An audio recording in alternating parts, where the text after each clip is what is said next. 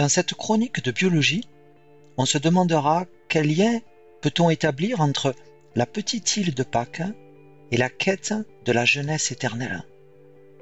Notre point de départ se situe donc sur l'île de Pâques et le chemin que je vous propose d'emprunter est une histoire scientifique de plus de 50 ans, écrite par de nombreux chercheurs, avec en point de mire l'idée de pouvoir prolonger notre espérance de vie et ralentir notre vieillissement. Démarrons ainsi cette chronique en explorant le sol de l'île de Pâques, puis poursuivons ensemble un voyage à la découverte d'une hypothétique fontaine de jouvence. Notre voyage démarre donc sur l'île de Pâques, une petite île perdue située dans l'océan Pacifique Sud, à plus de 3500 km des côtes du Chili. On ne sait pas avec précision à quel moment a démarré le peuplement de cette île, peut-être entre le 9e et le 13e siècle? Cette île de Polynésie est particulièrement connue pour ses centaines de statues monumentales qu'on appelle les moai. Ces étranges et fascinants monolithes sculptés mesurent plusieurs mètres de haut et pèsent en moyenne entre 10 et 20 tonnes. Les moai ont été sculptés et dressés par les habitants de cette île entre le XIIIe et le XVe siècle. Au XVIIIe siècle, un navigateur hollandais, dénommé Jacob Rogeven, devient le premier Européen à mettre les pieds sur cette île, et il rapporte y avoir trouvé alors quelques 2 à 3 000 habitants. Il baptise cette terre île de Pâques, parce qu'il la découvre le dimanche de Pâques de l'année 1722. En langue locale, l'île de Pâques, ainsi que ses habitants et la langue qu'ils parlent, sont tous appelés Rapa Nui. En 1964, une expédition scientifique canadienne, soutenue par l'Organisation mondiale de la santé, débarque sur l'île de Pâques. Son objectif est d'étudier la population de cette île afin de tenter d'identifier le rôle joué par l'hérédité et par l'environnement dans les caractéristiques de cette population isolée. L'étude de cette population doit se faire sous l'angle de différents domaines scientifiques tels que l'écologie, la génétique, la microbiologie ou l'immunologie. L'objectif de cette expédition est donc aussi d'étudier les différentes formes de vie qui colonisent l'île de Pâques et dans ce but, ces scientifiques vont recueillir notamment des échantillons de plantes et de sols. Parmi les échantillons de sol de l'île de Pâques sont présentes des spores de bactéries du genre Streptomyces, un genre qui comprend plus de 500 espèces différentes. Le genre Streptomyces désigne des bactéries filamenteuses. Les Streptomyces sont des bactéries non pathogènes, principalement présentes dans les sols ou dans les débris végétaux. Ces bactéries assurent leur croissance à partir de la dégradation de la matière organique du sol. Quand ces bactéries ont épuisé leurs ressources nutritives, elles ont la capacité de se transformer en spores, qui sont des formes de résistance. Lorsque les conditions redeviennent favorables, ces spores vont permettre de reformer des filaments bactériens qui s'organisent d'abord en un mycélium végétatif présent à l'intérieur du substrat nutritif. Puis se forme un mycélium aérien dont les extrémités permettront la formation de nouvelles spores. Les bactéries du genre Streptomyces se protègent des autres bactéries et des champignons du sol en produisant des substances antibiotiques dont l'effet est d'empêcher la prolifération des autres micro-organismes du sol qui pourraient les concurrencer. Les streptomyces sont à l'origine de la production de près de deux tiers des antibiotiques qui sont actuellement commercialisés. Un antibiotique est une substance qui détruit des bactéries ou qui bloque la propagation des bactéries. Ainsi, la streptomycine est un antibiotique produit par une bactérie du genre Streptomyces. La streptomycine est le premier antibiotique qui a été utilisé pour combattre la bactérie de la tuberculose. Nous sommes maintenant en 1972, c'est-à-dire huit ans après que l'expédition canadienne ait réalisé des prélèvements d'échantillons de sol sur l'île de Pâques. Parmi ces échantillons sont présents des spores bactériennes que les chercheurs vont en quelque sorte réveiller en leur apportant des nutriments. Et ils isolent ainsi la bactérie Streptomyces hygroscopicus. En 1975, l'étude de ce Streptomyces hygroscopicus va permettre aux chercheurs d'identifier et d'isoler à partir de cette bactérie une substance très active contre Candida albicans.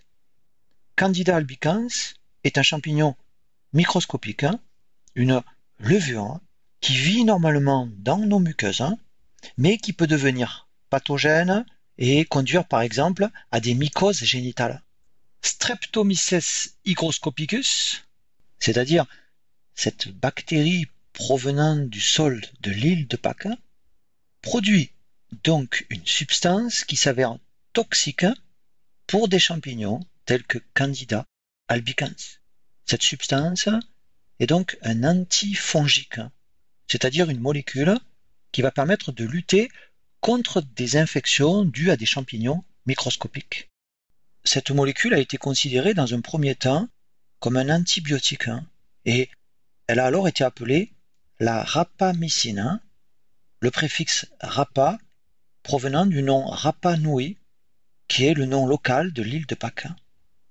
Deux ans après l'identification de la rapamycine, c'est-à-dire en 1977, les chercheurs vont montrer que cette substance antifongique exerce aussi des effets immunosuppresseurs, c'est-à-dire qu'elle bloque l'activité du système immunitaire des mammifères. La rapamycine est donc capable non seulement de bloquer la prolifération d'une levure comme Candida albicans, mais elle peut aussi empêcher l'activation de cellules du système immunitaire des mammifères, telles que les lymphocytes T. La rapamycine, qu'on appelle aussi le sirolimus, est classée aujourd'hui dans les médicaments immunosuppresseurs. En 1991, des chercheurs parviennent à déterminer le mode d'action de la rapamycine chez la levure. Ils étudient la levure Saccharomyces cerevisiae et identifient dans cette espèce plusieurs levures mutantes résistantes à la rapamycine, ce qui va leur permettre d'identifier deux nouveaux gènes nommés TOR1 et TOR2, TOR pour Target of Rapamycin, c'est-à-dire cible de la rapamycine. Les produits de ces gènes TOR1 et TOR2 sont des protéines kinases. Une protéine kinase est une enzyme qui va agir en phosphorylant d'autres protéines, c'est-à-dire qu'elle permet d'ajouter un groupement phosphate sur certaines protéines cibles dont elle modifie ainsi l'activité. La rapamycine bloque la multiplication de la levure en inhibant l'enzyme TOR. En 1994, une enzyme très proche de l'enzyme TOR de la levure est découverte dans les cellules de mammifères et notamment dans les cellules humaines. Cette enzyme est alors appelée mTOR, M indiquant que cette enzyme est présente chez les mammifères.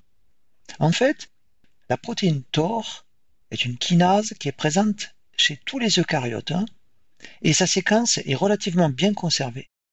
mTOR permet notamment de favoriser la division des cellules, hein, la synthèse des protéines hein, ainsi que la survie cellulaire. L'enzyme mTOR, présente dans les cellules de mammifères, va intégrer les informations provenant de multiples voies de signalisation qui incluent celles de l'insuline, de facteurs de croissance et d'autres signaux extracellulaires capables d'activer la prolifération des cellules. Ainsi, l'apport d'insuline ou bien d'IGF, qui sont des facteurs de croissance semblables à l'insuline, active la voie de signalisation mettant en jeu la protéine mTOR. Et c'est en bloquant cette protéine mTOR que la rapamycine empêche l'activation des cellules du système immunitaire et exerce donc son effet immunosuppresseur. Et c'est par cet effet immunosuppresseur que la rapamycine est utilisée pour s'opposer au rejet de greffe après une transplantation. Notons également que l'activité de mTOR s'intensifie fréquemment dans certains cancers et les propriétés antiprolifératives de la rapamycine ont pu être démontrées sur diverses tumeurs. L'enzyme TOR joue aussi un rôle majeur dans la réponse des cellules aux nutriments. L'état nutritionnel de la cellule est en effet un facteur important dans la régulation de cette kinase TOR. Par exemple, chez la levure Saccharomyces cerevisiae, les nutriments vont activer la voie de signalisation mettant en jeu TOR. Et on a montré que chez les mammifères, hein, un traitement par la rapamycine va mimer une carence en nutriments. Bloquer l'enzyme mTOR permet donc d'empêcher l'utilisation des nutriments par les cellules. Des observations réalisées dans les années 1930 sur des rats et sur des souris, puis des expériences plus précises conduites dans les années 1970, ont permis de montrer qu'un des moyens d'allonger la durée de vie des animaux était de réduire le rapport calorique durant les repas. Prenons trois exemples d'animaux modèles utilisés par les biologistes.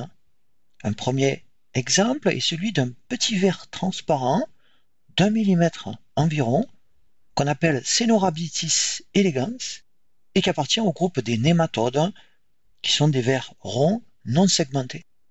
Ce petit ver est un organisme modèle en biologie, notamment pour les biologistes qui étudient le développement.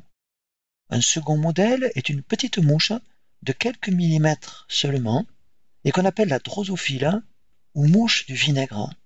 Et cet insecte a rendu de fiers services aux chercheurs, notamment aux généticiens. Un troisième modèle est celui de la souris blanche, un mammifère très utilisé dans l'expérimentation animale en laboratoire. Et on va soumettre ce petit ver transparent ou cette petite mouche ou encore la souris blanche à une restriction calorique. Cette restriction calorique imposée à ces trois animaux très différents va prolonger leur durée de vie maximale d'environ un tiers et elle va ralentir leur vieillissement.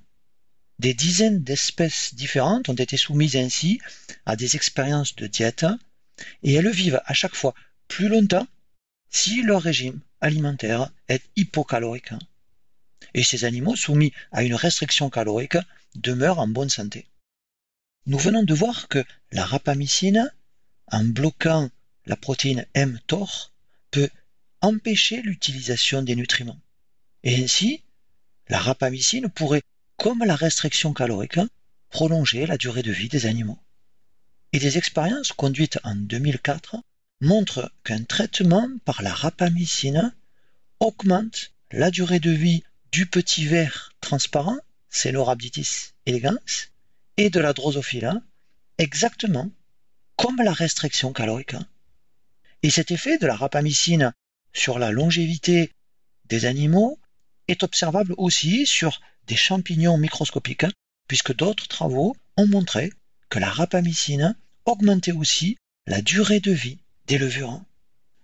Une étude conduite en 2009 a été réalisée chez des souris âgées de 20 mois, ce qui correspond à un âge de 60 à 65 ans chez l'humain.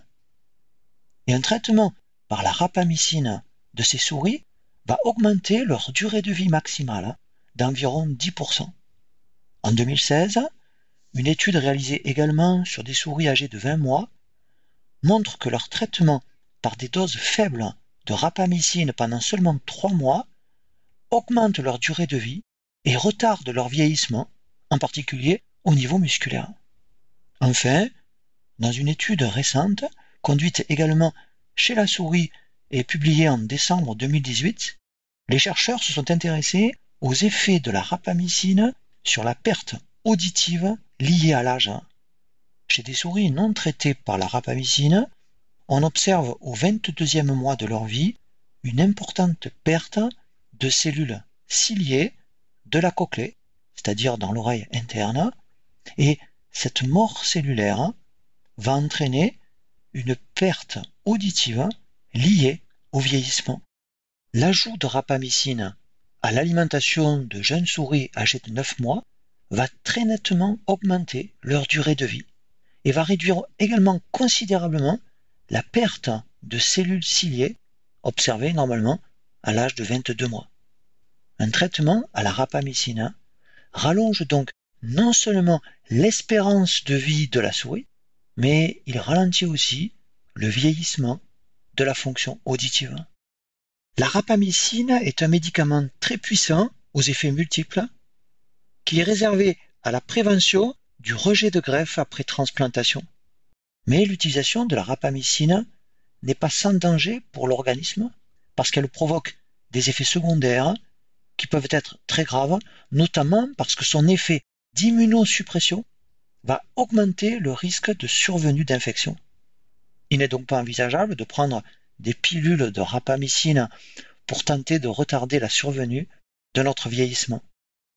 Mais des laboratoires sont actuellement en train de développer, par synthèse à partir de la rapamycine, de nouveaux médicaments qu'on appelle des rapalogues, avec l'objectif que ces nouveaux médicaments puissent exercer, comme la rapamycine, le même effet qu'une restriction calorique, afin d'augmenter notre espérance de vie, mais sans avoir les effets secondaires négatifs de la rapamycine. Et ainsi, le voyage que je vous ai proposé de faire dans cette chronique de biologie nous a conduit d'une bactérie découverte sur l'île de Pâques à une substance capable d'allonger la durée de vie de mammifères. Ce voyage qui nous a conduit à la recherche d'un médicament de jouvence reste inachevé.